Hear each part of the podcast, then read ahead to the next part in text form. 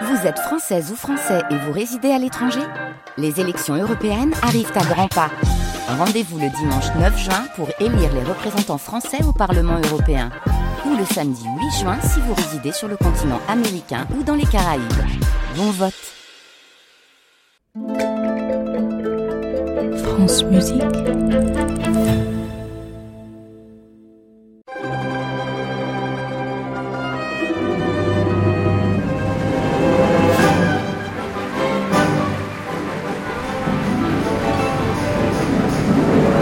Le journal intime de Rudolf Nureyev.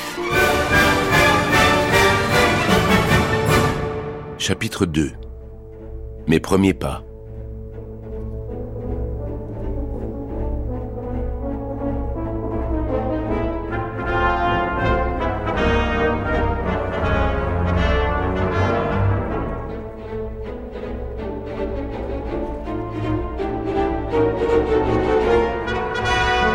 J'ai réussi. Je vais auditionner à Leningrad. Je ne retournerai pas sur la colline de Salavat.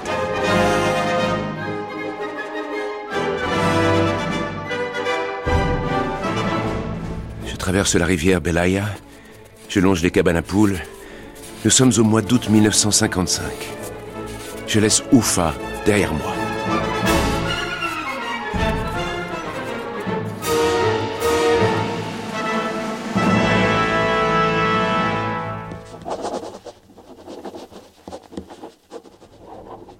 17 août 1955. J'ai 17 ans. Je viens d'arriver à Leningrad. J'ai parcouru 1500 kilomètres. Je suis resté debout durant presque tout le trajet. J'avais économisé quelques roubles. J'ai pris le train et je suis arrivé.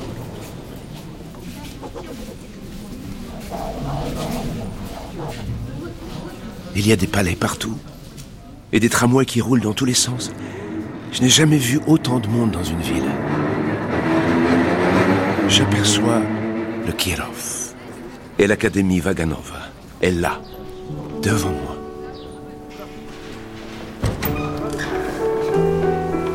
Je pousse la double porte d'entrée en bois. Je découvre au mur tous les portraits des plus grands professeurs de danse. Ceux qui ont formé la Pavlova, Karsavina, Nijinsky. Et bientôt, moi. Je suis Rudolf Nureyev, artiste de l'opéra d'Oufa. Je veux étudier ici. Je me présente au directeur, camarade Chelkov. Il me répond qu'il est trop tôt. Je dois revenir le 24 août, date de la reprise des cours.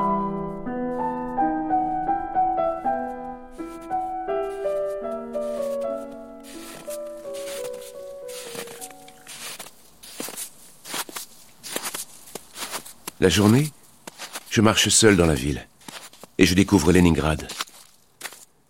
Cette ville est un vrai théâtre. Le rêve du tsar est devenu réalité. Moi aussi, je veux que mon rêve devienne réalité. Enfin, nous sommes le 24 août. Je suis tendu. Je dois danser devant Vera Kostrovitskaya. C'est elle qui décidera si je suis admis ou pas. Pendant que je danse, je sens son regard qui me scrute. À la fin de mon premier enchaînement, elle déclare haut et fort devant tout le monde Eh bien, mon garçon, soit vous deviendrez quelqu'un d'exceptionnel, soit vous serez un raté. J'ai compris. Je suis admis à l'Académie Vaganova. Mais je dois travailler, travailler, travailler encore plus que tous les autres danseurs.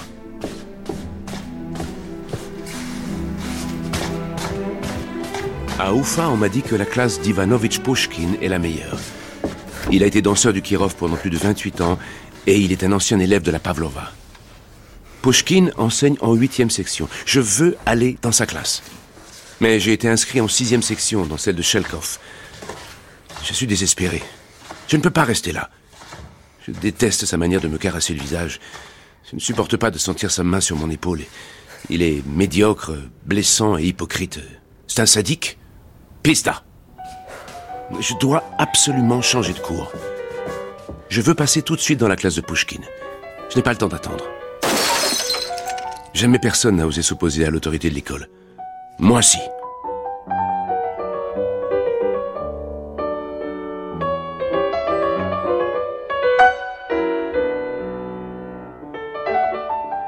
Je suis rentré ce matin dans le studio d'Ivanovitch Pushkin.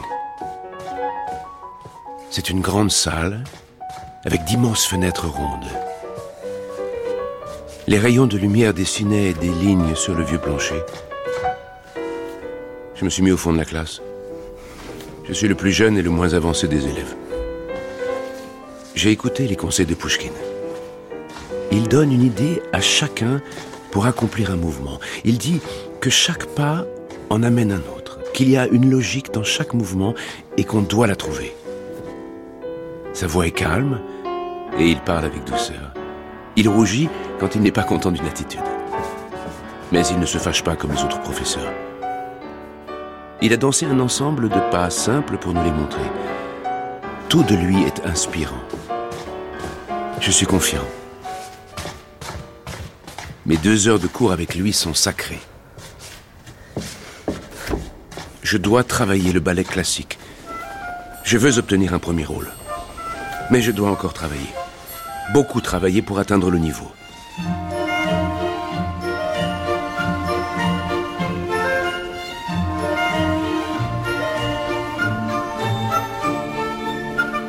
Je veux absolument participer à l'examen final. Tous les élèves doivent préparer une variation. Pushkin pense que je ne suis pas prêt. Il a raison, mais je veux lui prouver le contraire. Tous les soirs, je retourne dans le studio vide pour travailler seul la variation du pas de deux du ballet Diane et Actéon. Ce soir, je l'ai supplié de venir me regarder. Je l'ai dansé seul, pour lui.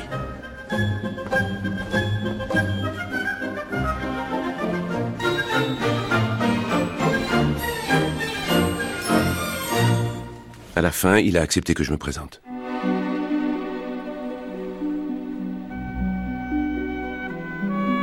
Dès que je peux, je vais assister en cachette au ballet du Kirov, mais aussi du Bolchoï à Moscou. Je veux connaître tous les rôles. J'observe les ballerines. Je trouve leur position plus belle que celle des danseurs. L'arrondi de leurs bras est plus doux, leurs attitudes sont plus hautes et, comme elles dansent sur les pointes, toutes leurs arabesques sont plus élancées. Je dois réussir à obtenir la même chose.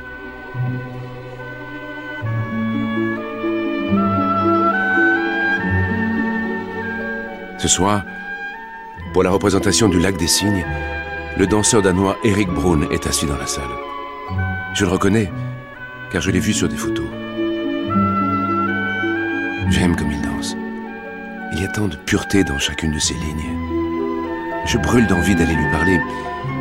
Mais si j'y vais, les autorités soviétiques croiront que je veux m'enfuir à l'ouest.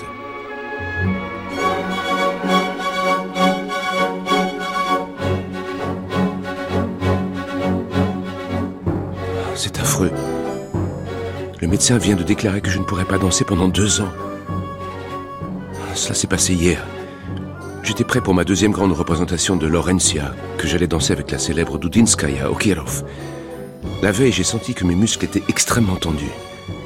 J'avais trop travaillé et l'accident est arrivé. Je me suis retrouvé à l'hôpital avec un déchirement du ligament de la jambe droite jusqu'à l'os. Je suis complètement désemparé. Je suis perdu.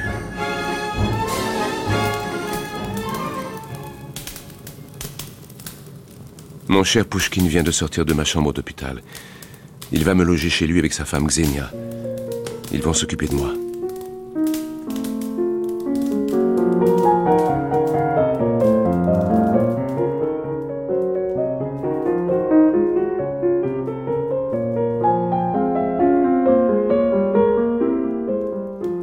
Trois semaines plus tard, je suis autorisé à reprendre les cours.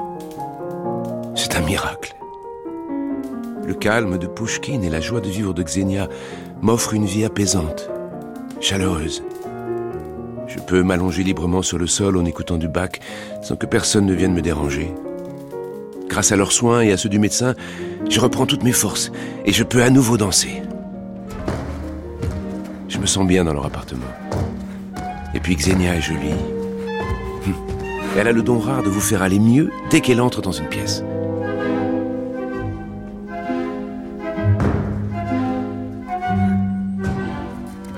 J'ai repris mes cours et mon entraînement intensif depuis plusieurs semaines.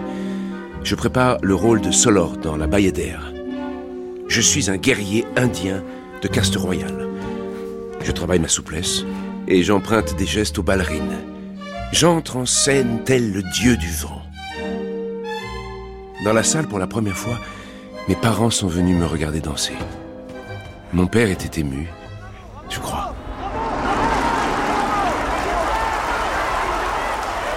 J'ai 21 ans, bientôt je vais à Vienne, mon premier voyage dans une ville de l'Ouest. J'ai rencontré un collectionneur et ballettomane. Il s'appelle Sergei Sorokin. Il travaille à la Maison du Livre, Perspective Nevsky, qui est spécialisé en livres sur la littérature étrangère et sur l'art de la danse. Il connaît tout le milieu étranger de la danse.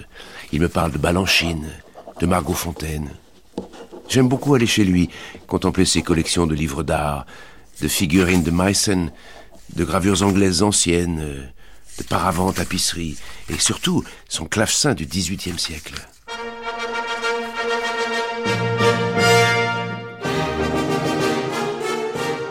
Dans quelques semaines, je danse Albrecht dans le ballet Gisèle.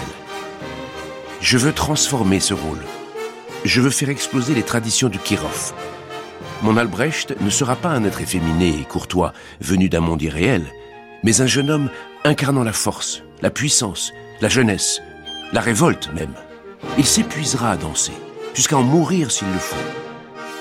Tous les regards seront sur moi, et je ne laisserai rien paraître de mes sentiments face à la folie et au désespoir de Gisèle.